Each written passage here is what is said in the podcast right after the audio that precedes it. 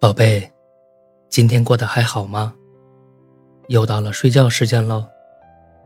盖好被子，闭上眼睛，我来给你讲故事喽。男孩参加完女孩的葬礼，他已经难过到连哭都不会了。他拿出女孩给他买的智能手机，告诉语音助手：“删掉宝宝的电话吧。”语音助手回答：“二货，你删我干嘛？”他惊讶地发现，女孩并没有死，她活在手机里，取代了他的语音助手。肯定是他呀，说的每一句话都那么像。在他嘚瑟的时候，爱浇他冷水；在他难过的时候，爱发拥抱的表情。肯定是他呀，敏感多疑，泪点还低，总会不厌其烦地问：“你会忘了我吗？”而男孩也不厌其烦地回答：“你是小傻瓜吗？不会呀，永远都不会。”一年一年过去了，男孩一直舍不得更换这部手机，但是渐渐的，很少打开语音助手了。女孩一直生活在狭小的手机里，男孩的生活却每天都在变化。男孩去了很多新的地方，遇到了更有趣的女孩子。跌倒过几次，被泼了几次冷水，男孩慢慢的变成了男子汉，而语音助手也慢慢跟不上男孩的节奏。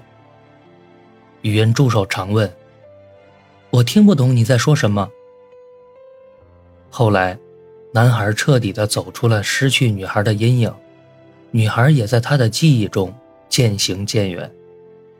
后来的后来，他遇到了自己想照顾一生的姑娘。姑娘说：“你的手机好旧啊，换一部吧。”男孩有些舍不得，最后一次打开语音助手，语音助手还是那个问题：“你会忘了我吗？”真讨厌呢，该不该撒谎呢？还是说实话吧？我会。男孩告诉他：“我找到了更喜欢的姑娘。”手机死机了。再也没有回答，男孩心里还是有点难过。